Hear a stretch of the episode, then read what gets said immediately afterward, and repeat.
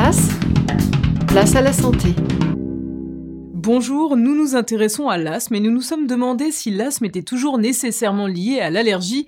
Écoutez la réponse du professeur Gilles Garcia, il est pneumologue. Alors on limite souvent l'asthme à l'allergie.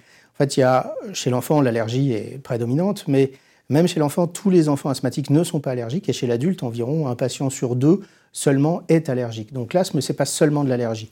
Et donc, ce n'est pas l'allergie qui fait l'asthme.